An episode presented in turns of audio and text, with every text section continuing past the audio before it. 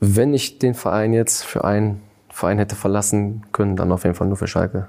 Ich glaube, dass wir hier auch was Großes wieder entstehen lassen können. Wir wollen ja, erfolgreich sein einfach. Und da habe ich richtig Bock drauf, mitzuwirken. Hallo und ein herzliches Glück auf in der neuen Saison mit einem etwas veränderten Podcast mit Einspielern, Torabschlüssen und anderen Überraschungen. Unser heutiger Gast im Schalke 04 Podcast, präsentiert von Umbro, ist unser Kapitän Danny Latzer. Der Junge kommt wieder nach Hause. Mein Kollege Hendrik Hohenberger und ich, Dominik Abel, lernen einen Leader kennen, der vorangeht, ein Mentalitätsmonster oder aber einfach nur eine richtig bodenständige, ehrliche Haut, der einer von uns ist. Viel Spaß dabei. Danny, Vielen, vielen Dank. Schön, dass du hier bist. Wir haben uns gefreut. Und wenn ich ein Geheimnis verraten darf, ist jetzt nicht so ein krasses Geheimnis, aber als die Verpflichtung da war, haben wir sofort gesagt, ey Hendrik, auf jeden Fall. Das muss einer unserer ersten Podcasts werden. Also schön, dass du da bist. Wie geht's dir? Mir geht's gut, soweit. Bisschen ja, kaputt, aber nee, ich bin glücklich. Was machen die Knochen? Ja, es ist schon ein bisschen hart. Ähm Heute war auch wieder ein äh, anstrengender Tag. Ähm, nichtsdestotrotz gehört es zum Trainingslager dazu und äh, da müssen wir durch. Was war die härteste Einheit? Oh, das Spiel war schon hart. Also gegen Zini, das war schon echt guter Gegner. Von daher ähm, haben wir, glaube ich, auch in den ersten 20 Minuten gesehen, haben uns schön laufen lassen. Ähm, dann kamen wir ein bisschen besser ins Spiel. Die Einheit war, war schon stramm, aber wir hatten, ich glaube, ein, zwei Tage davor auch noch eine richtig stramme äh, Einheit, wo wir ähm, fünf Stunden, glaube ich, auf dem Platz waren und äh, danach waren auch ziemlich, äh, ja, alle fix und fertig. Du bist mittlerweile 31 Jahre alt. Du lachst, warum lachst du? Kannst du es selbst nicht glauben oder? Äh, nö, gehört auch dazu. Man wird älter, man wird reifer und 31, ja, ist schon ein gewisses, ja, höheres Fußballalter, sag ich mal so. Also in den Kreis kommst du nicht mehr als erster in der Mitte. nee, aber ähm, zum Beispiel heute waren wir auch mit äh, vielen Älteren im, im Kreis. Da musste der Reini und der äh, Massi mussten dann in die Mitte. Also mit, mit 28 äh, nochmal in den Kreis zu gehen, ist auch, äh, ja, man auch nicht alle Tage dann. Steckt man die harten Trainingseinheiten, steckt man die mit jungen Jahren wirklich besser weg? Boah, du, das weiß ich gar nicht mehr. Ähm, ich glaube, Vorbereitung ist das A und O. Vor der Vorbereitung, glaube ich, so um so ein Trainingslager, ähm, dass du ähm, gut präpariert bist schon vor dem Trainingslager, ähm, dass du halt äh, individuell, dein, dein, dein Programm abspulst, deine Läufe machst, dein, äh, ja, dein Krafttraining machst, dein äh, Stabilprogramm machst und ähm, dann fällt es dir wahrscheinlich auch etwas leichter, als wenn du vielleicht im Urlaub nichts machst, weil äh, ja, Vorbereitung muss hart sein, muss man auch kaputt sein, ähm, damit man auch für diese Saison einfach gewappnet ist. Wie verbringst du deine Abende hier im Trainingslager? Ich meine, gut, heute haben wir die Ehre, dass du unser Gast bist und das hast du dir auch nicht nehmen lassen, habe ich mir sagen lassen, im Schalke 04 Podcast zu sein. Aber ansonsten, guckst du fern, zockst du, klopfst du Karten? Wie, wie sehen deine Abende aus? Wir haben schon eine kleine Pokerrunde hier und ähm, das haben wir jetzt eigentlich so jeden Abend schon durchgezogen, dass wir dann noch immer mal zusammensitzen äh, mit äh, fünf, sechs, sieben Mann und äh, ja, dann lässt man den Abend auch ein bisschen ausklingen.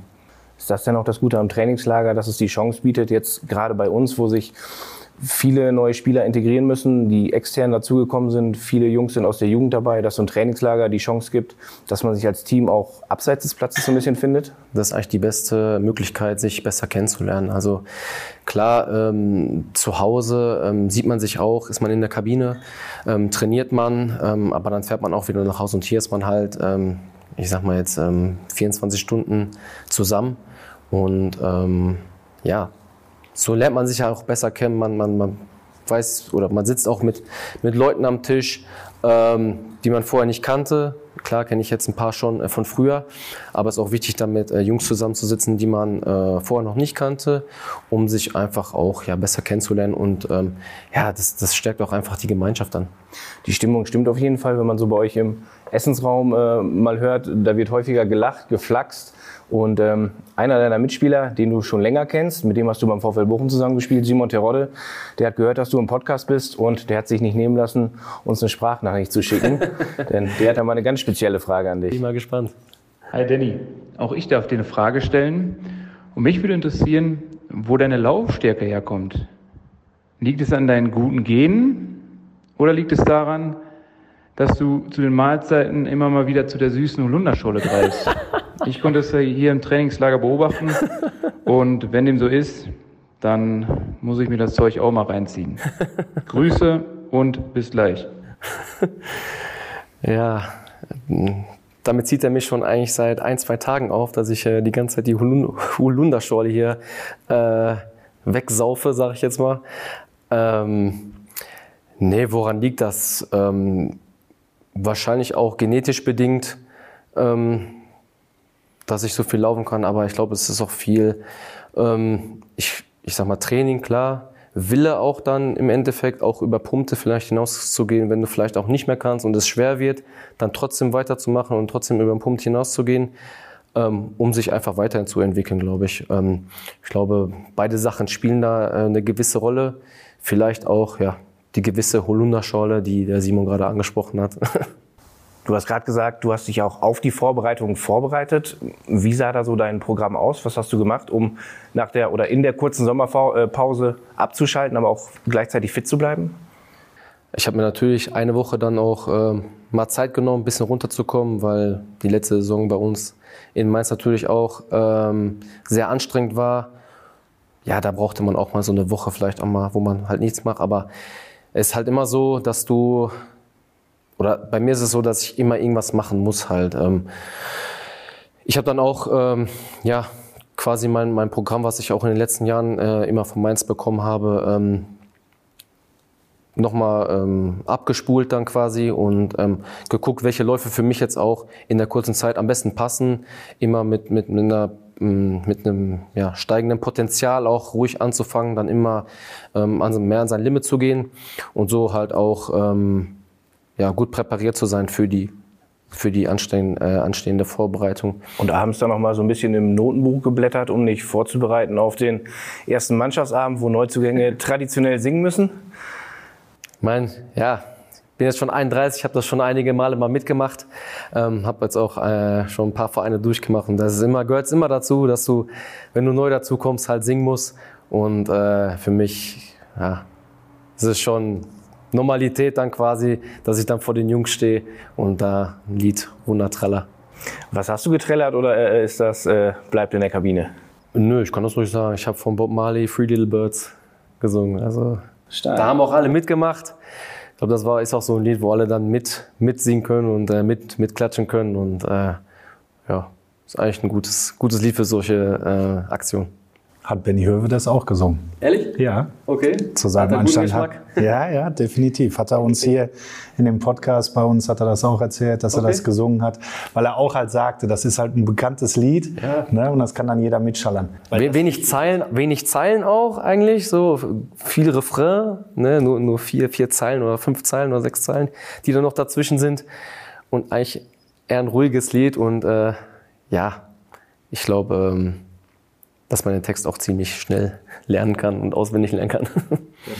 Ich habe jetzt gerade Neuzugang gesagt, aber ich hätte auch sagen können Rückkehrer, denn äh, du bist ja 1989 geboren in Gelsenkirchen, als Achtjährige dann von Arminia Öckendorf in die Knappenschmiede gewechselt, hast dann die ganze Nachwuchsabteilung durchlaufen, bis 2008, 2009 Profi geworden und ähm, ich glaube auch jemand, der mit der Heimat sehr verbunden ist, oder? Total. Ähm, meine Familie, die wohnt noch in Gelsenkirchen. Äh, meine ganzen Freunde äh, wohnen auch zum Teil noch in Gelsenkirchen. Und ähm, ja, deswegen ist es auch wieder schön, einfach nach Hause zu kommen. Was macht so Gelsenkirchen als Stadt, das Ruhrgebiet so, insgesamt so für dich aus? Was macht es für mich aus? Ja, ich, wie ich es gerade schon gesagt habe, einfach Heimat. Ich glaube, wenn du jetzt ähm, ja, aus einer anderen Stadt, wo du, oder du bist aus, in einer anderen Stadt geboren, kommst nach Gelsenkirchen, ist es natürlich vielleicht im ersten Moment so, ja, sehr trist, sehr, sehr leblos, aber äh, für mich war es immer so, dass ich äh, immer, ja, auch wo ich jetzt in Darmstadt oder in Mainz gespielt habe, immer sehr, sehr gerne nach Hause gekommen bin, weil es für mich einfach zu Hause ist. Ähm, wie ich gerade auch schon erwähnt habe, meine Freunde sind hier, meine Familie ist hier und ähm, deswegen macht es mir jetzt nichts aus, dass die Stadt vielleicht nicht so ja, so, so, so, so ein gewisses Flair hat wie vielleicht andere Städte, sondern ähm, für mich ist einfach wichtig, dass ich dann ja, wieder bei der Familie bin. Ja, man muss sich wohlfühlen, das ist, glaube ich, das Wichtigste. Ja, das ist wichtig, ja. Einige Einblicke hast du uns schon gegeben. Jetzt werden wir ein bisschen konkreter. Wir haben die neue Rubrik Torabschlüsse. Was ist das? Erkläre ich dir. Mhm. Ich gebe im übertragenen Sinne eine Flanke, mhm. also fange einen Satz an und du beendest ihn relativ schmackhaft als Volley, okay. relativ kurz und schmerzlos. Und wir legen mal los. Also, mein Spitzname lautet? Boah, habe ich gar keinen. mein großes Vorbild als Kind war? Xavi und Iniesta. Mein Lieblingsort auf der Welt ist? Zu Hause. In meinem Kühlschrank fehlt niemals Niemals. Boah. Können wir die gleich nochmal stellen? Ich überlege noch ein bisschen. Legen wir hinten an. An einem trainingsfreien Tag gönne ich mir auch mal einen längeren Schlaf. Meine Lieblingssängerin oder mein Lieblingssänger ist? Da bin ich eigentlich sehr flexibel. Also ich habe jetzt keinen äh, Sänger, auf den ich jetzt unbedingt jetzt total abfahre. Ich bin eigentlich so ein ähm, ja, Querbeethörer. Also ich mag das einfach, was mir gefällt und wo bei mir Emotionen entstehen. Was, was ist das grob? Also eher Rock oder House oder bei Bob Marley also, Reggae? Ja, kommt drauf an. Also ich höre gerne auch Deutsch Hip-Hop oder äh, den Ami Hip-Hop oder ja, auch Pop. Also ich bin da eher sehr, sehr, sehr flexibel. Okay. Meine Lieblingsserie heißt? Ich bin gar kein Serienjunkie. Meine größte Marotte ist? Meine größte Marotte. Müssen wir vielleicht deine Frau fragen? Wahrscheinlich, ja. Dann, äh, die hat wahrscheinlich einige auf Lager. Meine Lieblings-App auf dem Smartphone ist? Instagram. Mein größter Wunsch lautet? Gesund bleiben. In meinem Kühlschrank fehlt niemals? die Frage. Wasser. Tipptopp. Dann kommen wir zum zweiten Teil unseres Gesprächs. Danny, wir haben es gerade schon gesagt, du bist 2008, 2009 in den Profikader aufgestiegen, war eine Mördertruppe damals. Du warst äh, Nachwuchstalent, hast deine Spielzeiten nicht so ganz bekommen und hast dann dir gedacht, ich möchte regelmäßig spielen und hast einen Wechsel vollzogen. Du bist zu Darmstadt 98 in die dritte Liga gegangen, dann zum VfL Bochum in die zweite Liga und dann ging es in die Bundesliga zu Mainz 05, sechs Jahre. Und Jetzt kommst du zurück nach Hause zum FC Schalke 04. Was war ausschlaggebend für den Wechsel? Ja, wie ich es vorhin auch schon erwähnt habe, ich glaube, ich bin ein sehr heimatverbundener Typ und ich glaube, wenn du, wie du, wie du es auch schon erwähnt hast, äh, die ganzen ähm, U-Stationen auch durchlebt hast und ähm, ja, weißt, wie, wie, wie cool der Verein ist, ähm, dann nochmal eine Chance zu haben, auch nochmal für den Verein zu spielen, wo du auch als ja, die Hälfte deines Fußballerlebens eigentlich äh, gespielt hast, ähm, war es für mich dann eigentlich schnell klar, dass ich auch äh, unabhängig von, von welcher Liga-Zugehörigkeit wir jetzt sind, ähm, dass ich äh, ja, mit, wieder für den Verein spielen möchte. Und ähm, deswegen brauchte ich eigentlich da nicht lange überlegen, ob ich es mache oder nicht. Klar, ähm, die sechs Jahre jetzt in Mainz, die waren äh, wunderbar für mich, wunderschön. Ähm, habe mich da auch ähm, ja, zu einem Führungsspieler entwickelt. Und ähm, weiß natürlich sehr zu schätzen und weiß natürlich auch, was ich an dem Verein ha habe und hatte. Ähm, nichtsdestotrotz ähm, hat mich es nicht, ja, wie soll ich sagen, nicht, nicht abgehalten davon, ähm, trotzdem wieder in die Heimat zum, zum FC Schalke zu wechseln. Du hast es gerade äh, gesagt, die Ligazugehörigkeit bei Schalke hat sich verändert. Ähm, auch einiges andere, zum Beispiel das Vereinsgelände ist relativ viel umgebaut worden, neue Trainingsplätze, neues Profileistungszentrum, die Kabinen sind ganz woanders.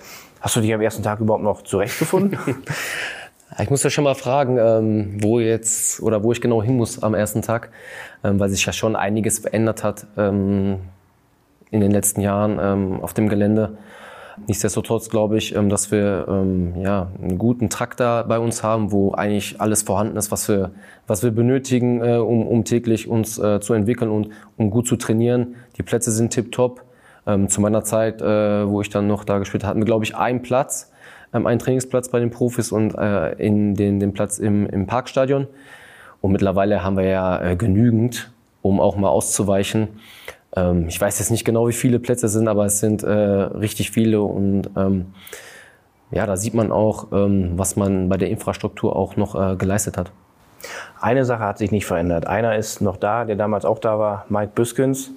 Früher dein U23-Trainer, heute Co-Trainer bei den Profis und Bujo war auch schon Podcast-Gast bei uns, ist regelmäßiger Hörer und er hat gesagt, wenn der Danny da ist, dann schicke ich auch mal was. Da bin ich mal gespannt. Hi Danny, hier ist der Bujo und äh, ich wünsche dir viel Spaß gleich beim Podcast. Habe nur eine Frage. Ähm, damals, als du als junger Spieler zur zweiten Mannschaft kamst, hast du vielleicht nicht alle Entscheidungen, äh, die getroffen wurden, verstanden. Hat sich das mittlerweile geändert oder ist das immer noch so? Also wenn ich jetzt wüsste, welche Entscheidungen er meint, könnte ich auch darauf eingehen. Aber ich weiß jetzt ehrlich gesagt nicht genau, welche Entscheidungen. Äh das hat er offen gelassen. Aber wahrscheinlich geht es ja darum, dass man als junger, engagierter Spieler vielleicht enorm ehrgeizig ist, dass der Trainer vielleicht Entscheidungen trifft, die man nicht nachvollziehen kann. Vielleicht warst du enttäuscht, dass du nicht im Profikader sein konntest, sondern möglicherweise deine Entwicklung in der U23 antreiben, ankurbeln solltest, um Spielerfahrung zu sammeln. Ja, also wenn er das so sagen wollte, hat es mich eigentlich ähm, also es war halt so, dass ich erst einen Vertrag für die äh, U23 unterschrieben hatte, ein halbes Jahr lang und dann zu den Profis gekommen bin. Ähm, natürlich, ähm, dann war es so, dass ich äh, auch mit der U19 die äh, Europameisterschaft, mit dem DFB die Europameisterschaft gewonnen habe. Zu der Zeit aber nicht bei den Profis wirklich mit dabei war. Und ähm, natürlich habe ich mir dann auch meine Gedanken gemacht, aber wie, wie du schon gesagt hast, ich war immer sehr ein ehrgeiziger Spieler und ich wollte immer das Beste auch aus mir rausholen. Und ähm, ja, deswegen war ich dann auch froh, dass ich äh, dann zu den Profis auch dazu stoßen konnte. Bujo war dann Interimstrainer. Äh, Fred Rütten hatte mich dann ähm, hochgeholt und ich hatte unter Fred auch dann zwei Spiele gemacht. Nach seiner Entlassung war es dann so, dass ähm, ähm, Olli Reck, äh, Jure Mulder und äh, Bujo ähm, dann interimsmäßig übernommen hatten. Und ähm, ja, dann hat man natürlich gehofft, ich kenne den Bujo, und man hat natürlich irgendwie gehofft, dass man auch mehr Einsätze dann einfach auch bekommt. Und das war dann so, dass ich äh, oft ja fast zum Zug kam, aber dann doch nicht. Und ähm, ja, es war dann sehr zermürbend auch, glaube ich. Ähm, und in jungen Jahren bist du ja auch sehr naiv, glaube ich, in, in dieser Hinsicht. Und denk, man denkt, ja, ich trainiere gut, ich gebe Gas und warum lässt er mich nicht spielen? Ähm, das muss doch reichen. Ja, natürlich. Also, aber man, man, man kann die Situation auch schlechter einschätzen, weil diese Erfahrung einfach auch fehlt. Ähm, nichtsdestotrotz habe ich mir natürlich gewünscht, mehr Einsätze zu bekommen, aber es war dann halt nicht so. Aber da ist jetzt kein böses Blut zwischen uns und äh, da, ist, da ist alles gut. Ähm, Du tendierst ja, glaube ich, schon in die Richtung. Also wie gesagt, ich, ich weiß es nicht. Ne? Buja hat es nicht aufgelöst.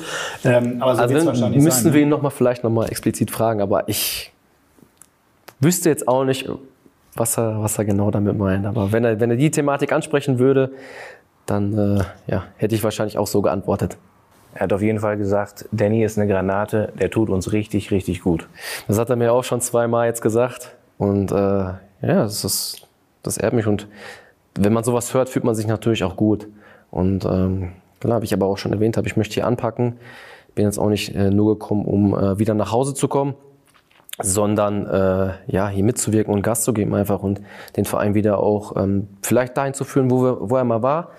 Ähm, der, der Weg ist extrem schwierig. Ich glaube, das wissen wir alle. Nichtsdestotrotz, ähm, ja, habe ich richtig Lust darauf und ähm, ja, wir werden jetzt in der Vorbereitung auch alles dafür tun, dass wir gut vorbereitet sind für die für die Liga. Eine Rolle damals hat auch Bodo Menze gespielt. Er hat äh, sich um die Organisation der Schalke Nachwuchsabteilung gekümmert. Als er gehört hat, dass du in den Podcast kommst, hat er gesagt, boah, Wahnsinn. Zumal er auch ein großer Fan von dir ist. Ne? Und wie er uns nämlich auch jetzt mitteilen wird. Hallo Danny, äh, der Bodo Menze hier. Ja, unsere Wege haben sich ja schon sehr früh gekreuzt. Äh, ich erinnere mich noch sehr gut und sehr genau daran, äh, wie du bei uns in der Knappenschmiede gespielt hast und äh, wie du auch dann tatkräftig als Spieler unterstützt hast, den Aufbau der heutigen äh, S04 Fußballschule. Das waren schöne Momente, die ich immer noch auch im Hinterkopf habe. Und dass du jetzt wieder äh, zurückkommst äh, zu uns, back to the roots sozusagen, finde ich überragend. Und äh, ja, ich drücke dir alle Daumen, dass unsere Ziele, die wir alle zusammen haben, äh, dann auch erreicht werden. Und äh, dafür toi toi toi, wenn du mich in welcher Hinsicht auch immer brauchst. Äh, Junge aus Ückendorf, dann äh, komm auf mich zu, da wirst du eine offene Tür vorfinden. Alles Gute und Glück auf. Ja, was hat es denn mit Bodo, dir und der Fußballschule auf sich? Ähm, es war so, dass ich ähm, gefragt wurde, ob ich nicht Lust hätte, mal in der Fußballschule mitzuwirken. Ähm, das war in Duisburg-Wedau und ähm, ich weiß jetzt auch gar nicht, wie alt ich da war. Aber ich hatte Lust dann darauf und äh, mit Marvin Pachan zusammen war es, glaube ich, zu der Zeit.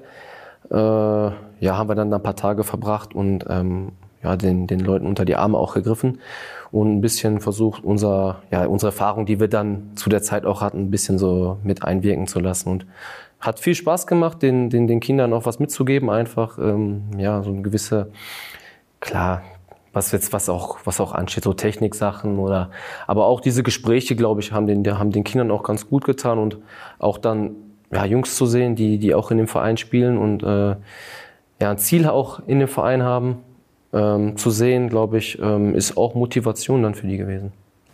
Ja, die FC Schalke 04 Fußballschule gibt es ja heute noch. Wer Interesse daran hat, einfach mal googeln. Schalke 04 Fußballschule auch auf schalke04.de zu finden bei uns im Store. Also wer Lust hat, liebe Hörerinnen, liebe Hörer, Schaut mal vorbei. Das ist immer noch echt ein granatenstarkes Projekt. Ja, Bodos Worte zeigen auf jeden Fall, dass sich viele Schalker freuen, dass du wieder zu Hause bist. Und ein weiteres bekanntes Gesicht für dich ist ja auch Gerald Asamoah. Der war unser letzter Gast im Podcast. Und Asa war ja damals dein Mitspieler. Heute ist er, ja, dein Vorgesetzter, ne? Leiter Lizenz. Genau, genau. Wie ist das so, jemanden als Chef zu haben, der, der früher mit dem er auf dem Trainingsplatz geflaxt hat? Ähm, ich glaube, das gehört auch dazu einfach. Ähm, klar sind jetzt auch ein paar Jahre vergangen. Und ähm, ich denke, Asa hat sich auch weiterentwickelt, ähm, auch wieder reifer geworden und ähm, glaube ich, dass er mit dem, mit dem Engagement, das er jetzt hier ähm, an den Tag legt, auch ähm, ja, sehr gut fährt. Ich glaube, dass er ähm, auch eine Inspiration für viele, auch für viele junge Spieler äh, ist, die jetzt bei uns sind. Ich glaube, wenn, wenn, wenn, wenn die Jungs auch eine Frage haben, auch bezüglich seiner Erfahrung, ist, hat er immer auch ein offenes Ohr dafür. Als du 2011 weggegangen bist, standen drei Bundesligaspiele oder drei Profispiele in deiner Vita. Dann ging es nach Darmstadt, danach nach Bochum, nach Mainz und du hast jetzt 156 Bundesligaspiele, 64 Zweitligaspiele, 13 Einsätze im DFB-Pokal. Also wenn man das so liest, solide, super Karriere hingelegt. War das alles vorher geplant, dass du so, so einen Karriereplan hattest oder hast du immer auf dein Bauchgefühl gehört? Es war natürlich so, dass du, wenn du alle U-Mannschaften durchläufst und auf dem Sprung bist, ähm, ja, auch in der ersten Mannschaft Fuß zu fassen, möchtest du natürlich unbedingt auch, ähm, ja, das, das, das schaffen einfach auch dann, äh, sich versuchen in die Mannschaft zu spielen. Bei mir war es leider so, dass, ja, ich auch mit Verletzungen dann zu kämpfen hatte, Mittelfuß gebrochen habe, eine Knochenabsplitterung im Sprunggelenk hatte und ähm, ja, vielleicht auch nicht mehr die, die, die Power vielleicht mehr hatte, dann nochmal äh, mich in die Mannschaft zu spielen. Einfach. Ich glaube, ähm, dass ich mental, glaube ich, immer gut auf einem hohen Niveau war, aber vielleicht es dann in dem Moment nicht gereicht hat. Ähm, sich damit abzufinden war natürlich auch schwierig, weil ich hatte immer das Ziel auf jeden Fall, ähm, ja, dann für die erste Mannschaft auch hier zu spielen, wenn man schon ja, so lange im Verein ist und äh, man, man so vieles von dem Verein auch kennt und immer dieses Ziel gehabt hat, da, da oben mitzuspielen, ähm, dann wegzugehen, äh, war natürlich sehr schwierig für mich, muss ich, muss ich ganz ehrlich sagen. Aber jetzt kannst du anfangen, eine neue Geschichte zu schreiben, ein neues Kapitel aufzuschlagen und ja, für eine, für eine schöne Saison zu sorgen. Die letzte Saison war in der Hinrunde für dich in Mainz nicht ganz so schön. Du hast zwar viel gespielt, aber ihr wart genauso wie wir oder der FC Schalke 04 im Tabellenkeller. Und in der Rückrunde habt ihr richtig abgeräumt. Wart, hätte nur die Rückrunde gezählt, würde Mainz jetzt durch Europa fahren. Und ähm, ja, bei Schalke hat es leider nicht so ganz gereicht. Hast du am Ende der vergangenen Saison irgendwann mal gedacht, scheiße, was habe ich da denn jetzt gemacht? Ich hätte mit Mainz weiter Bundesliga spielen können. Ich war Kapitän der Truppe Und jetzt habe ich bei einem Zweitligisten unterschrieben. Also ich, ich, glaube, es hätte auch in, in, in, der gleiche Richtung gehen können, wie es jetzt hier passiert ist. Ähm, in Mainz konnten wir auch nicht damit rechnen, dass wir äh, ja überhaupt noch mal irgendwie ähm, über den Strich kommen könnten, weil äh, die Ausgangslage natürlich so wie hier auch ziemlich aussichtslos war. Ähm, nicht unmöglich, aber trotzdem irgendwie aussichtslos schon. Ähm, ja, nichtsdestotrotz, glaube ich, haben wir bei Mainz viele Sachen dann äh, nochmal hinterfragt und ähm, haben uns auch nochmal in der Führungsebene komplett neu aufgestellt. Und ich glaube, das war auch ein wichtiger Faktor einfach, dass wir nochmal die Kurve bekommen haben. Wenn man die Bilder von deiner Verabschiedung sieht, erkennt man sofort, dass die Mainzer ziemlich traurig sind, dass du jetzt äh, für uns spielst. Hättest du auch Mainz für, für einen anderen Verein verlassen? Auf keinen Fall. Also wenn ich den Verein jetzt für einen Verein hätte verlassen können, dann auf jeden Fall nur für Schalke. Weil, also die sechs Jahre, die, die sind unfassbar gewesen für mich. Ähm, so viele tolle Menschen dort kennengelernt, äh, mit denen ich immer noch sehr, sehr verbunden bin und in Kontakt bin. Fast auch ja, täglich, wöchentlich. Und ähm, deswegen war es für mich schon ein sehr, sehr schwieriger Abschied, glaube ich. Aber ähm, mit, dem, mit dem Hintergrund, dass wir es dann geschafft haben, mit so einer Saison dann noch, mit so einer Rückrunde, ähm, den Verein dann verlassen zu dürfen, macht sehr speziell für mich einfach. Und ähm, dass ich mit, der, mit den Jungs dann in Mainz noch so Historisches geschafft habe, das ist einfach der schönste Abschied, den man sich hätte vorstellen können. Trotzdem ähm, ja, bin ich jetzt, bin ich jetzt äh, sehr froh, hier zu sein, weil ähm, ich glaube, dass wir hier auch was Großes wieder entstehen lassen können. Wir wollen ja, erfolgreich sein einfach. Und da habe ich richtig Bock drauf, mitzuwirken. Wie ist das überhaupt abgelaufen? Wie läuft das überhaupt ab? Hat dein Berater gesagt, der Danny will wieder zurück nach Gelsenkirchen oder kam Schalke auf dich zu? Genau, also es war dann so, dass ich ähm, Anfang März eine, eine, Anfrage von, von Schalke 04 hatte, ob ich es mir vorstellen könnte, äh, wieder für, für den S04 aufzulaufen. Ähm, natürlich habe ich mir dann meine Gedanken gemacht und äh, natürlich mit meiner Frau auch besprochen, weil ich habe es gerade auch schon gesagt, wir wissen natürlich, was wir in Mainz auch ähm, hatten. Und ähm, die wunderschönen Jahre, die wir dann auch da verbracht haben. Und unser Sohn ist da geboren. Ähm, wir haben unsere äh, Tiere da ähm, zu uns geholt. Und ähm, wir haben eine gewisse Verbundenheit gehabt. Aber ich glaube, ähm, die Verbundenheit zu, zu Gelsenkirchen, zu Schalke, die war ja immer da und immer präsent und deswegen ist es uns dann im Endeffekt auch nicht so schwer gefallen, dann Mainz zu verlassen, weil wir wussten, es geht nach Hause, es geht zur Familie, es geht zu den Freunden und ähm, es geht wieder zurück, ja, back to the roots, wie, wie Herr, Herr Menze gerade schon gesagt hat. Herr Menze? Ja. Nicht der Volo? Oder war es jetzt einfach nein, nur Nein, nein, das ist, das ist, also ich habe immer so ein, also Herr Menz ist natürlich eine Respektperson für mich und ähm, man kennt sich schon sehr lange, aber nichtsdestotrotz ähm, ist es immer noch auf so einer Ebene, dass ich äh, ihn immer noch trotzdem sieze, ähm, wie es auch bei anderen Leuten ist, ähm, die ich jetzt auch schon länger aus dem Verein kenne. Du hast gerade schon ein bisschen über Familie und deine Tiere gesprochen. Da, den Faden nehmen wir auch gleich auf. Wir kommen aber vorher noch kurz zu unseren Instagram-Fragen, denn wir haben in der Story unsere User, unsere Fans dazu aufgerufen, äh, dass sie Fragen an dich stellen können. Da kam einiges rein. Wir haben vier Fragen ausgewählt und die erste kommt von Tobi. Warum hast du dich für die Rücknummer 8 entschieden? Warum habe ich mich für die entschieden? Ähm, ich wollte ja eigentlich die 6 haben. Ähm, da das Omar, in Mainz. Genau, genau. Ähm, da Omar ähm, die, die sechs hat und äh, Suat jetzt den Verein verlassen hat, war es dann so, dass ähm, mich Rufen gefragt hat, äh, ob ich nicht die Nummer 8 nehmen äh, oder an die Nummer 8 haben wolle. Ähm, dann habe ich gesagt, ja, mich natürlich, ja, weil ich natürlich auch auf dieser Position eigentlich mich auch sehe quasi. Also ich bin ja so ein Box-to-Box-Spieler, wie man es heutzutage sagt, der viel läuft und äh, eigentlich überall zu finden ist. Deswegen äh, passt die Nummer eigentlich auch zu meiner Position. Pirmin fragt folgendes: Wie ist die Stimmung in der neu zusammengestellten Mannschaft? Sehr gut, muss ich sagen. Also wir verstehen uns untereinander sehr gut. Wie wir auch gerade schon gesagt haben, wir pokern, wir sitzen zusammen, wir trinken Kaffee zusammen und äh, ja, so ein Trainingslager ist immer gut, dann sich auch kennenzulernen und äh, die Stimmung ist dementsprechend auch gut. Steffens Frage lautet, hast du schon Pläne für die Zeit nach deiner aktiven Karriere? Wir haben es am Anfang gesagt, du bist 31 Jahre alt, also du hast noch ein paar Jahre vor dir.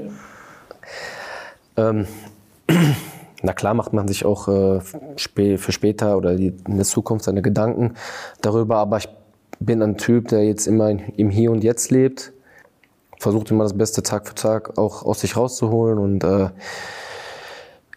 wenn man die über Jahre oder Jahrzehnte der, das Gleiche macht, ist es natürlich irgendwie schwierig herauszufinden, ja, auf was gehe ich vielleicht nach der Karriere ein. Ähm, deswegen versuche ich das immer so ein bisschen, ähm, ja, nicht von mir wegzuschieben, aber die Zeit zu nutzen, die ich jetzt noch im Fußball oder im, im Profifußball dann habe, wo ich spielen kann, zu nutzen einfach und äh, mich damit ein bisschen weniger zu vielleicht zu beschäftigen. Nico möchte wissen, was ist dein Lebensmotto? Boah. Also Lebensmotto habe ich eigentlich gar nicht so. Ich bin immer so ein Typ, der sehr positiv eigentlich ist, der auch immer ans gute Karma denkt und ähm, eigentlich sehr, sehr offener und sehr freundlicher und ich glaube charakterlich guter Typ ist, der sich eigentlich mit allen immer ganz gut ähm, verstehen möchte und ähm, weniger Lust auf Stress oder Streit irgendwie hat. Das gute Karma wird aber auch manchmal beeinflusst. Beeinflusst du das dann mit irgendwelchen Sachen oder pushst du dich manchmal mit positiven Gedanken oder wie, wie läuft das bei dir? Positive Gedanken sind immer gut, glaube ich. Ähm, ja, ich versuche einfach, wenn, wenn irgendwie negative Stimmung irgendwie aufkommen oder ich ähm, ja, vielleicht in Situationen komme, die mir vielleicht jetzt nicht so gefallen, trotz das, trotzdem das Bestmögliche immer rauszuholen und äh, daraus po also positiv aus so einer Sache auch, auch herauszugehen. Ähm, nicht irgendwie so ja, Trübsal zu blasen und äh, sich tagelang darüber irgendwie Gedanken zu machen, was, was vielleicht hätte anders sein können, sondern irgendwie versuchen immer die Sache oder auch dann positiv irgendwie abzuhaken und daraus einfach zu lernen. Du hast jetzt vor den Instagram-Fragen gerade einen langen Flugball gespielt, die nehme ich jetzt auf. Wir sprechen über Familie, wie war das eigentlich, nachdem du im März auf Schalke unterschrieben hast? Ähm, bist du dann zu deinem Elternhaus gefahren und hast gesagt, Ding Dong, ich komme jetzt wieder öfter. Sonntags könnt ihr mal wieder Rouladen auf den Tisch stellen ab 12.30 Uhr nach dem Auslaufen? Äh, ich habe es ehrlich gesagt ein bisschen noch geheim gehalten. Ähm, weil äh, ich auch mich selber erstmal damit arrangieren wollte mit der, mit der ganzen Sache. Ähm, Natürlich eine große Umstellung, wie ich auch gerade erwähnt habe, aus Mainz. Die sechs Jahre war natürlich eine intensive Zeit. Ähm, aber dann habe ich es nach und nach der Familie erzählt und äh, die waren natürlich überglücklich, ähm, dass, dass sie natürlich dann auch mein, meinen Sohn dann öfter sehen. Und ähm, das kommt natürlich dazu auch noch, dass mein ja, mein Sohn einfach dann auch jetzt äh, auch in seinem gewohnten Umfeld einfach aufwächst. Ähm, die Großeltern sind alle da, die Freunde sind alle da und ja, deswegen ist es auch umso schöner einfach, dass ich dann, dass wir dann auch wieder in der Heimat sind. Ich habe, glaube ich, so ein bisschen gehört, dass deine Mutter kurz vorm Ausrasten war, positiv. Oder? Dass sie sich so äh. gefreut hat, dass du wieder zurückgekommen bist? Ja, der hat sich schon gefreut, aber ausgerastet, da weiß ich jetzt nicht, dass sie, dass sie da ausgerastet ist. Nee, also klar, meine Eltern, die haben sich natürlich sehr, sehr gefreut darüber, äh, wie ich auch gerade erwähnt habe, dass die, äh, dass die ihren Enkel auch wieder ja. äh, einfach öfter sehen können. Und ähm, ja, ich glaube aber alle, die mit uns äh, verbunden sind, haben sich gefreut. Ja. Deine Frau, du hast sie vorhin schon erwähnt, dass du dir mit ihr Gedanken darüber gemacht hast. Musstest du sie sehr überzeugen, zurückzukommen nach Gelsenkirchen? Nein, das, das, glaub, nee, das, das war jetzt nicht so schwierig. Ähm, weil meine Frau ja auch aus Gelsenkirchen kommt und ihre Familie natürlich auch daher kommt, war es dann nicht so schwierig, sie zu, zu, zu überzeugen, weil ähm, ja, sie auch sehr heimatverbunden ist und sehr ähm, das Familienleben auch genießt und äh, gerne bei ihrer Familie ist. Und ähm, ja, das macht es jetzt umso schöner. Dein Sohn ist jetzt äh, etwas mehr als zwei Jahre alt. Genau. Ähm, er wird wahrscheinlich schon laufen. Was mit dem Kicken? Also er hat einen guten Rechten, muss ich sagen. Ja, ja haut schon öfters mal unterm Ball und äh, versucht so ein bisschen ja, zu dribbeln, aber in dem Alter nimmt er den Ball auch noch mal gerne in die Hand. Aber an sich, glaube ich, ist er sehr fußballaffin, ja. Ja gut, also die Kleber hat er dann ja wahrscheinlich von dir geerbt. Ne? Das hoffe ich, nicht von der Mama. Ich habe gelesen, dass du vor einiger Zeit zwei Katzen und einen Hund aus dem Tierheim adoptiert hast. Sind die denn auch mit nach Gelsenkirchen gekommen? Natürlich, klar. Wie kam es denn dazu, dass du gleich drei Tiere zu dir genommen hast, dann auch aus dem Tierheim? Ähm, es war zu der Zeit in Bochum so, dass äh, wir in Bottrop gewohnt haben und äh, meine Frau eines, eines Abends dann zu mir kam und ähm, gesagt hat, ja, ich habe einen Kater gefunden, der ziemlich abgemagert war und ich war zu der Zeit eigentlich gar kein Katzenfreund. Ich war eigentlich mehr ein Hundetyp und ähm, wollte auch als Kind immer schon einen Hund haben. Ähm, dadurch, dass ich natürlich immer auch dann äh, viel Training hatte und oft dann weg war und nicht zu Hause war, haben meine Eltern gesagt, nee, lass es lieber sein und du hast da nicht so viel von dem, von dem Hund oder von dem, von dem Tier und ähm, ja, aber mein, mein Wunsch war eigentlich immer dann noch einen Hund zu haben und wie den erwähnten Abend kam meine Frau und hat gesagt, ja, wir haben den, ich habe den gefunden. Wir sind dann zum, zum, zum Tierarzt gefahren und ähm, lassen ihn über Nacht da, um ihn zu checken. Und äh, nächsten Tag haben wir ihn dann geholt und es war sehr ungewohnt, eigentlich so eine Katze dann zu Hause zu haben. Ähm, aber ich habe mich sehr schnell an ihn gewöhnt, muss ich sagen. Also es war dann auch äh, so, dass ich äh, den total in mein Herz geschlossen habe und ähm, ja, die Schmuseinheiten, die er dann immer benötigt hat, ich auch sehr genossen habe und so. Und so hat sich entwickelt, dass ich echt auch ähm, ja, ein Katzenfreund geworden, geworden bin. Er spricht für einen guten Charakter, was du da gerade gerade ansprichst. Und du engagierst dich ja auch öffentlich für den Tierschutz. Ne? Also du bist, glaube ich, bei der PETA. Genau, also ich habe die ähm, PETA-Organisation unterstützt unter dem Slogan äh, Adopt und Shop. Ähm, das ist für mich einfach ein wichtiges Thema, weil ich glaube, ähm, dass viele Tierheime auch einfach voll sind und überfüllt sind und ähm, es natürlich auch viele Züchter gibt, die dann natürlich nur darauf aus sind, ja, Geld mit den Tieren einfach auch zu, zu machen und wenn es dann irgendwie, ja, der Hund irgendwie vielleicht nicht mehr das machen oder das macht, was er machen soll, er dann abgeschoben wird und die, die Leute, die die Hunde vielleicht oder die, die Tiere dann kaufen, auch wenn, wenn, wenn der nicht so ist, wie er sein sollte, dass er einfach ins Tierheim abgegeben wird. Deswegen ist für mich einfach wichtig, vielleicht auch den Leuten zu vermitteln, dass sie vielleicht erstmal ins Tierheim gehen und gucken, welcher Hund vielleicht erst auch mal zu ihnen passt. Und beim, ich sehe es ja an mir, es ist dann so, dass, dass ich dann zu einen, in Mainz zum Tierheim gegangen bin und unsere beiden Katzen da gesehen habe und ja, die einfach dann zu einem kamen und ähm, einfach ein bisschen schmusen wollen. Und dann ist es so, dass du dich einfach auch schon in so ein Tier einfach dann verliebst, die vielleicht weniger Chancen haben, ein, ein Zuhause zu bekommen. Und ähm, deswegen, ja, will ich den Leuten immer nur ran, vielleicht auch erstmal im Tierheim zu, zu gucken, weil da wartet meistens auch dann derjenige, der auf die, auf, äh, ja, der sich auf die Freude und ein Zuhause braucht. Hast du in den letzten Jahren mal den einen oder anderen Mitspieler auch dafür begeistern können? Weniger. Also ich, ich weiß nicht, warum es so ist, aber ähm, ist es vielleicht auch der Branche bedingt, dass ähm, ja, viele, viele Leute oder viele Spieler dann auch die, auf die Hunde gucken, die vielleicht gut aussehen oder die Katzen, die vielleicht gut aussehen. Ja, die vielleicht auch ein bisschen teurer sind, sage ich jetzt mal. Aber ich bin da so ein Typ, ich gebe lieber denen nochmal eine Chance, die vielleicht jetzt keine Chance mehr haben. Kannst du dir vorstellen, künftig noch weitere Tiere in eurer Familie willkommen zu heißen? Momentan schwierig, würde ich echt sagen, weil so wie es gerade ist, ist es echt super. Ähm, mein Sohn harmoniert sehr gut mit den Katzen und mit, mit, mit unserem Hund. Der zweite Sohn ist schon auf dem Weg und ähm, von daher will ich es jetzt auch nicht zu voll machen. Ähm, aber wenn natürlich vielleicht mal der Richtige, auch wenn wir mal zufällig wieder im, im Tierheim sind und vielleicht der richtige Hund, die richtige Katze dabei ist, die auch dann zu uns passt, bin ich nicht abgeneigt. Aber ich bin jetzt nicht darauf explizit aus. In wievielten Monat seid ihr? Wir sind jetzt in der 25. Woche. Okay, okay. Wir drücken die Daumen ne? und halten uns auf dem Laufenden. Also man kennt ja irgendwie von Freunden, von Bekannten, dass mhm. sie miteinander rumspielen, mhm. dass so teilweise auch die Hunde sich dann um die Kleinen kümmern und dann findet man so süße Fotos, wie alle drei oder vier dann zusammengeknuddelt auf der Couch liegen. Wie ist das bei euch? So ist es jetzt nicht. Ja. Ähm, unsere, Tiere, Tiere, äh, unsere Tiere brauchen schon den gewissen Abstand auch. Ja. Ähm, die suchen schon sich dann den Freiraum, den sie auch haben wollen. Ähm, aber klar, mein Sohn, der streichelt sie natürlich sehr, sehr gerne und ist natürlich auch gerne bei ihnen und ähm, versuche natürlich dann auch, so gut es geht, auch mit denen zu spielen, wie, sie, wie, die, wie die Tiere es dann auch wollen. Und ähm, nee, ich finde es auch einfach schön, dass äh, mein Sohn dann auch jetzt mit Tieren aufwächst, weil ich glaube, es ist auch eine ähm, soziale Komponente, die dann auch da mitspielt, sich auch dann damit mit denen aufzuwachsen einfach und, und zu wissen, wie man auch mit den Tieren umgehen muss einfach. Und das finde ich auch sehr wichtig.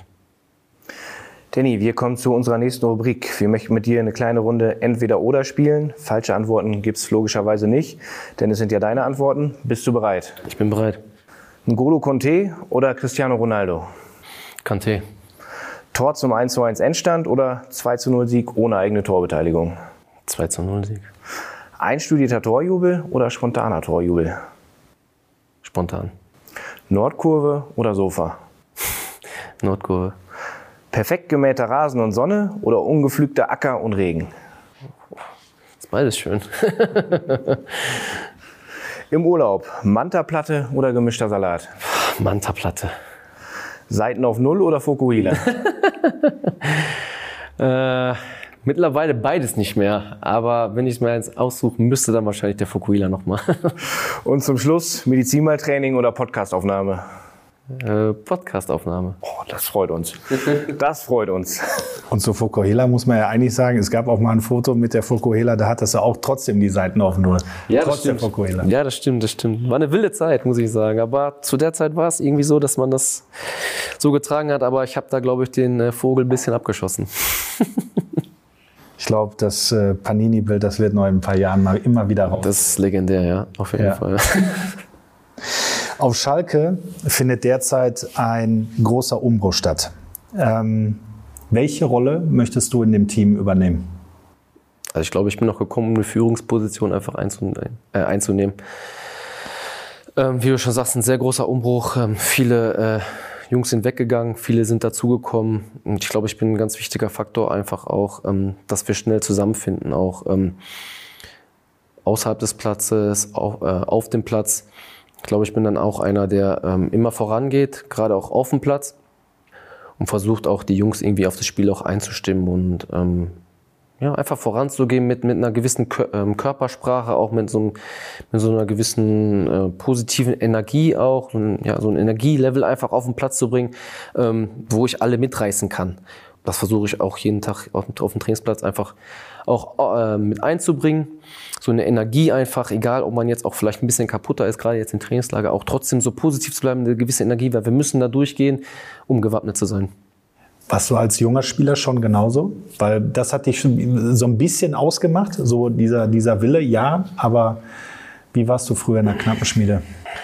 Ähm, ja, ich glaube, dass ich ähnlich war, mit weniger Erfahrung einfach. Ähm, ich war immer schon einer, der immer ja, nach großen Zielen gestrebt hat. Auch wo es vielleicht jetzt mal ähm, dann nicht lief, wo wir auch dann gerade darauf eingegangen sind, dass ich dann nach Darmstadt gegangen bin, nach Bochum gegangen bin, nach Mainz gegangen bin, vielleicht einen anderen Weg eingeschlagen bin als jetzt vielleicht jemand, der ähm, ja dann gespielt hat, auch Bundesliga gespielt hat, sofort gespielt hat, ähm, sich vielleicht auch nochmal dann irgendwie einzugestehen, ähm, okay, ich mache die Schritte zurück, weil ich habe zu der Zeit ja auch dann ähm, ein halbes Jahr lang auch nur Regionalliga gespielt, dann nur bei der U23 sich vielleicht einzugestehen, okay, ich mache jetzt den Schritt vielleicht zurück in die dritte Liga und, und kämpfe mich weiter hoch. Und ich glaube, das hat mich auch in der, in der Person einfach gestärkt, dass ich dann jetzt derjenige bin, der ich jetzt heute auch bin, ähm, mit vielen Sachen auch anders umgehe, vielleicht als einer, der jetzt jahrelang vielleicht auf einem hohen Niveau auch dann gespielt hat, weil ich weiß, ähm, ja, es bedeutet mir einfach auch sehr viel, jetzt einfach mich dann wieder da rauszu oder ja, herausgekämpft gekämpft zu haben, ähm, sich wieder peu à peu für bessere ähm, ja, Sachen zu, zu, zu, zu entwickelt zu haben auch. Und äh, ja, auf den Weg, da bin ich, da, der, Weg, den ich eingeschlagen bin, bin ich sehr, sehr, sehr stolz drauf. Und ähm, ich glaube, ich wäre vielleicht nicht der Typ, der ich heute bin, wenn ich den Weg nicht eingeschlagen hätte. Ist vielleicht dieser Rückschritt, vielleicht provokant formuliert, die Niederlage, nicht als Profi übernommen worden zu sein, sondern den harten, steinigen Weg zu gehen, war das vielleicht sogar Motivation für dich? Total. Also ich wollte es mir auch selber beweisen, dass ich, dass ich einfach ähm, auf einem Niveau spielen kann, die vielleicht oder auf einem Niveau spiele, die ein anderer in dem gleichen Alter vielleicht jetzt schon früher hat. ähm, dass ich das einfach nochmal schaffe. Und ähm, ja, dieser, dieser, dieser Gedanke hat mich auch nie losgelassen einfach. Ähm, nichtsdestotrotz war ich nie, also ich bin jetzt kein Typ, der extremst verbissen ist, sondern so eine gewisse Balance auch da drin hat. Also ich kann das alles ganz gut trennen mittlerweile, ähm, wann ich jetzt da sein muss und wann ich jetzt nicht da sein muss quasi, also von, von, vom Engagement her auch. Und ähm, ich glaube, da habe ich eine ganz gute Balance auch gefunden. Ähm, nichtsdestotrotz, wie ich auch gerade gesagt habe, hat mich der Gedanke nie losgelassen, es allen auch nochmal dann quasi zu zeigen, dass ich auch ganz nach oben gehöre. Welche Erinnerungen hast du an die Knappenschmiede? Eigentlich nur gute, muss ich sagen. Also ich habe super Trainer ähm, durchlaufen dürfen, äh, die mir immer auch viel, viel ähm, Selbstvertrauen mitgegeben haben, die auch immer eigentlich auf mich gesetzt haben von denen ich auch viel habe mitnehmen können, auch bezüglich Spielweise, äh, taktische äh, Ausrichtungen und ähm, deswegen war die Knappenspiele schon sehr, sehr wichtig, auch für mich bezüglich für den Sprung zu, zu den Profis dann und auch in meinem weiteren ähm, Karriere, ähm, in meinen weiteren Karriereschritten. Auch charakterlich?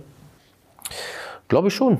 Also wir haben ja auch ähm, mit ähm, Manfred Dubski jemanden gehabt, der dann zu, zu der Zeit äh, die B-Jugend trainiert hat, ähm, der mich auch immer sehr, sehr ähm, gepusht hat und ja, mir auch immer ein gutes Gefühl auf den Platz gegeben hat, der, der, der mir, mir gezeigt hat, dass er mich braucht, ähm, genauso wie, ähm, wie Norbert Elgert, wo ich dann auch, ähm, glaube ich, alles, alles gespielt habe, ähm, Jungjahrgang, Altjahrgang dann zu der Zeit. Und ähm, ich habe da alles viel, viel, also viel, viel mitgenommen auch was zu der Zeit ja auch fast schon, ja nicht außergewöhnlich, aber seltener war. Ne? Also Jungjahrgang spielen plus Altjahrgang, weil es ja auch gerade so eine, so eine Zeit war, wo ganz oft die Älteren immer wieder gespielt haben ne? und die Jungen so ein bisschen noch reinkamen.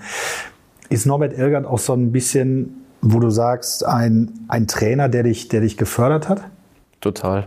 Ich glaube, wenn man auch sieht, wie viele Jungs auch jetzt schon hier bei uns dabei sind, die in der Knappenschmiede da ähm, oder die, die Knappschmiede beim, beim, beim Norbert auch äh, durchlaufen haben, ähm, sieht man einfach, was für ein großes Potenzial auch in ihm steckt, einfach über die ganzen Jahre ähm, immer wieder Jungs rausgebracht, die dann auch zu dem Profikader gehört haben, ähm, sich auch für, für noch höhere Aufgaben, sei es jetzt Mesut Özil, der jetzt äh, in, äh, bei Real gespielt hat, ähm, Manu, der zu, der zu den Bayern gegangen ist, also immer wieder auch Jungs dabei sind, die ja, nochmal noch mal einen Karriereschritt dann gemacht haben und auch ähm, für die deutsche Nationalmannschaft dann gespielt haben. Und ich glaube, dass Norbert Elgert einen großen Einfluss auch auf diese Jungs gehabt hat äh, für ihre weitere Karriere.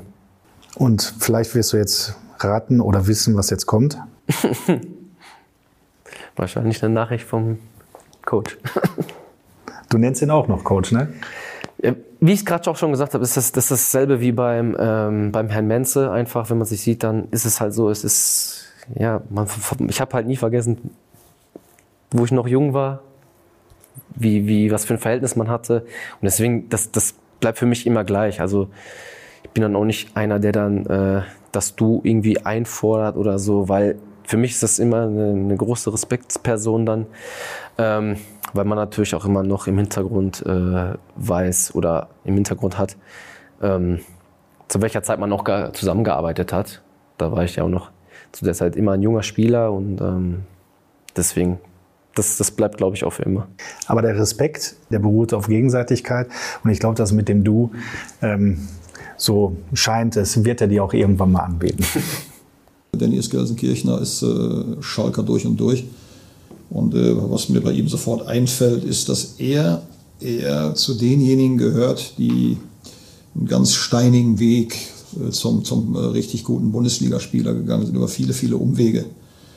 Also Danny ist einer von den Jungs, äh, ja, die wir, die wir brauchen, um wieder dahin zu kommen, wo wir hin wollen, nämlich in die erste Liga auf Dauer, weil, weil er ist aus dem richtigen Holz geschnitzt. Er hat, er hat Führungsqualitäten, er, hat, er hat die richtige Mentalität, er hat die richtige Einstellung und er hat, er hat auch eine ganz hohe Bereitschaft, äh, hier eine neue Geschichte zu schreiben und, und, und vor allen Dingen hier in jedem Spiel und in jedem Training sein aller, allerbestes zu geben. Das, das steckt einfach in ihm. Also er war ja nicht, nicht per Zufall Kapitän auch bei Mainz 05, und wird sicherlich äh, ein ganz, ganz wichtiger Spieler für die neue Truppe. Ja, ich glaube, alles das, was ich gerade wir äh, gegeben habe von mir, hat er in 50 Sekunden auf den Punkt gebracht. ähm, der steinige Weg, klar, haben wir auch gerade drüber gesprochen. Ähm, deswegen weiß ich auch, ja, wie mein Charakter jetzt dadurch auch entstanden ist, wie bodenständig ich auch geblieben bin und ähm, schön zu hören von, von dem Coach, dass, dass, es, dass er so über mich denkt auch und äh, das ehrt mich sehr. Das scheint dich sehr stolz zu machen, ne? Du strahlst wie ein Honigkuchenpferd. ja, total. Also ähm, ich meine, positive äh, Nachrichten sind immer schöner als negative und ähm, deswegen von, von, von ihm das zu hören, ähm, ja, das, das ehrt mich sehr. Hattest du noch Kontakt mit ihm nach deiner Rückkehr? Habt ihr euch schon auf dem Vereinsgelände gesehen? Nein. Hat er am Parkplatz gewungen oder so? Nee, aber ähm, es gab eine Situation, da hat die U19 äh, am Bruchweg bei uns gespielt. Das war, glaube ich, ein Pokalspiel. In der letzten Saison war das, glaube ich. Oder vorletzte Saison, ich weiß jetzt nicht mehr genau, wann das war. Da wusste ich aber noch nicht, dass das äh, Schalke 04 ist, die da, die da spielen. Und äh, dann bin ich äh, rausgegangen und ich guck so, der spielt Schalke. Da habe ich halt zur Trainerbank dann geguckt und dann saß da der, der Coach. Und ähm, ich hatte schon so ein bisschen, ja, nicht Angst, aber ich wusste nicht, soll ich ihn ansprechen, soll ich ihn jetzt nicht ansprechen, weil er dann auch in der Halbzeit dann äh, reingegangen ist und dann habe ich einfach die Chance ergriffen, weil das Spiel noch nicht angefangen hat, er zu, wieder zur Trainerbank gegangen ist. Und ich habe dann einfach ihm auf die Schulter getippt und habe gesagt, Coach. und hat sich umgedreht und äh, kam zurück, ein Lächeln zurück. Und äh, dann habe ich, hab ich mich, mich natürlich sehr gefreut, ihn zu sehen und haben dann kurz Smalltalk gehalten. Und äh, ähm, da war es eigentlich das letzte Mal, dass ich ihn dann äh, gesehen habe. Aber ähm, wir haben dann nochmal äh, auch, ähm, wo es dann klar war, dass ich ähm, zu Schalke zurückkehren äh, werde, dann auch nochmal telefoniert und ähm, ja, er hat dann auch nochmal gesagt, dass, ich, dass er sich auf mich freut und ähm, ja, dass er, dass, er, dass er froh ist, dass ich jetzt auch ähm, wieder zurück bin und ähm, bei, der, bei, dem, ja, bei der erfolgreichen Zeit, die jetzt ansteht, äh, mithelfen soll. Gefreut haben sich auch unsere Fans, dass sie beim ersten Testspiel wieder ins Stadion durften, ins Parkstadion. Es war ja seit äh, ja, Saisonbeginn davor eigentlich keine Zuschauer im Stadion, noch ein bisschen länger, seit März 2019. Und jetzt gegen den PSV Wesel-Lackhausen durften wieder 1000 Zuschauer im Parkstadion dabei sein und haben gesehen, dass du das allererste Tor der Vorbereitung geschossen hast, das Premierentor. Also hast deinen Platz in den Geschichtsbüchern sicher. Aber 1000 Zuschauer im Stadion, da war schon eine super Stimmung. Jetzt haben wir bald wieder die Felddienstarena, hoffentlich wieder gut gefüllt. Träumst du manchmal schon davon, wie es ist, jetzt wieder in, in die Felddienstarena einzulaufen? Volle Ränge, schönes Freitagabendspiel gegen Hamburger SV und der Quatscher ruft unsere Nummer 8 Danny und aus tausenden Kehlen kommt das Latzer? Äh, ja, auf jeden Fall. Ich freue mich sehr darauf. Ähm, in den letzten Jahren war es ja so, dass ich äh, immer nur ähm, als zu Gast war quasi ähm, aber trotzdem immer wieder die Atmosphäre auch spüren durfte. Und für mich war es immer was Besonderes, dann äh, ja, in, in, der, in der Arena aufzulaufen mit Mainz. Ähm, und das war auch immer so, dass es ja immer so ein Spiel war, wo man sagt, boah, da fährst du nicht gerne hin. Die Fans im Rücken, das Stadion ist so laut und die Atmosphäre ist einfach, äh, die drückt dich eigentlich zurück, wenn du als, als Gast da bist, weil das hat so eine Ausstrahlungskraft, so, so, eine, so eine Energie einfach, ähm, die da in dem Stadion herrscht, wenn es voll ist. Und das äh, ja, schüchtert eigentlich ein, aber ist schon sehr, sehr beeindruckend auf, auf, auf den Einzelnen, glaube ich. Und ähm, das wünsche ich mir, dass ich jetzt auf der anderen Seite stehe und äh, die Gegner das, das zu spüren bekommen. Ja, so was ähnliches hat Marius Bülter gesagt im Interview bei, bei Hendrik. Sein geilstes Auswärtsspiel war die Partie, die er verloren hat, aber bei uns auf Schalke, ne? Ja, also wie ich erwähnt habe, das ist einfach, also wenn man da, äh, das, wenn das Stadion voll ist, die Ränge laut sind, ähm, du gute Aktion hast, ähm, die Fans nicht nach vorne peitschen, einfach ein unbeschreibliches Gefühl und die Lautstärke dann und wie ich gerade gesagt habe, das ist schon für, einen, für einen Gast, der das nicht, nicht jetzt vielleicht jedes zweite Wochenende hat, sondern nur einmal in der Saison, ist es schon ähm, ja, beeindruckend einfach, was dann auch für eine Atmosphäre da herrscht und so eine Atmosphäre müssen wir auch ähm, ja, sofort am Anfang der Saison erzeugen, mit den Fans in dass sie uns einfach nach vorne peitschen und ähm, dass sie quasi auch unser, ja, man sagt man immer so schön, wie der zwölfte Mann ist, aber es ist auch einfach so, weil ähm, das, das kann schon ein Faktor sein dann auch, dass, dass wir unsere Spiele dann auch zu Hause dann ziehen und die, die, die, die, die, Gast, die Gastmannschaft dann ja, beeindruckt ist einfach. Jetzt mal unabhängig von Tabellenplätzen. Welche Ziele hast du dir für die kommende Saison gesteckt? Also mit der Mannschaft, aber auch persönlich? Eine Führungsposition einnehmen, ganz klar. Die Jungs führen in guten wie auch in schlechten Zeiten und ja, erfolgreich sein einfach. Wir wollen jetzt auch gar nicht von Platzierungen reden, wie du schon gesagt hast. Einfach erfolgreich sein und ähm, einen guten Weg einschlagen, einen positiven Weg einschlagen und den äh, ja dann auch äh, über die weiteren Jahre ähm, hinweg äh, durchführen. Ja, dann wünsche ich dir viel Glück dabei in unserer beiden Namen, dass du das Ziel erreichst. Wir haben gerade unser Ziel erreicht, denn wir wollten heute Abend einen Podcast produzieren mit einem coolen, sympathischen Gast und ich finde, das ist uns absolut gelungen. Danny, mich. vielen Dank für deine Zeit. Wir wissen das sehr zu schätzen nach zwei Trainingseinheiten hier auch in Mittersill ähm, und man hat gesehen, heute da floss der Schweiß und dass du dann nach dem Abendessen, nach einer Videoschulung noch sagst, ich setze mich mit euch zusammen. Das ist wirklich ganz großes Kino und das spricht für deinen Charakter. Ich denke, alle Fans können sich auf dich freuen, auf den Saisonstart freuen. Das wird, glaube ich, richtig, richtig gut. Ich freue mich auch auf jeden Fall, ja. Vielen, vielen Dank. Gerne, sehr gerne. Mein Kollege Dominik Abel und ich, Hendrik Hohenberger, kennen Danny bereits seit mehr als zehn Jahren und können nach dem Podcast bestätigen, der Junge ist einfach ein super Typ, einer, der zu Schalke passt, der mit unserem Verein noch etwas vorhat. Das zeigt auch, wie er gesprochen hat über seine Ziele, über seine Gefühle für diesen Verein, für diese Stadt. Danny hat einfach Lust auf die Aufgabe Schalke 04. Wenn euch die Folge mit Danny Latzer gefallen hat, sagt es gerne weiter. Schreibt uns euer Feedback auf Facebook, Twitter oder Instagram und vergesst nicht, uns in eurer Podcast-App zu abonnieren, denn dann verpasst ihr künftig auch keine Episode. An dieser Stelle sagen wir Glück auf und bis zum nächsten Mal beim Schalke 04 Podcast.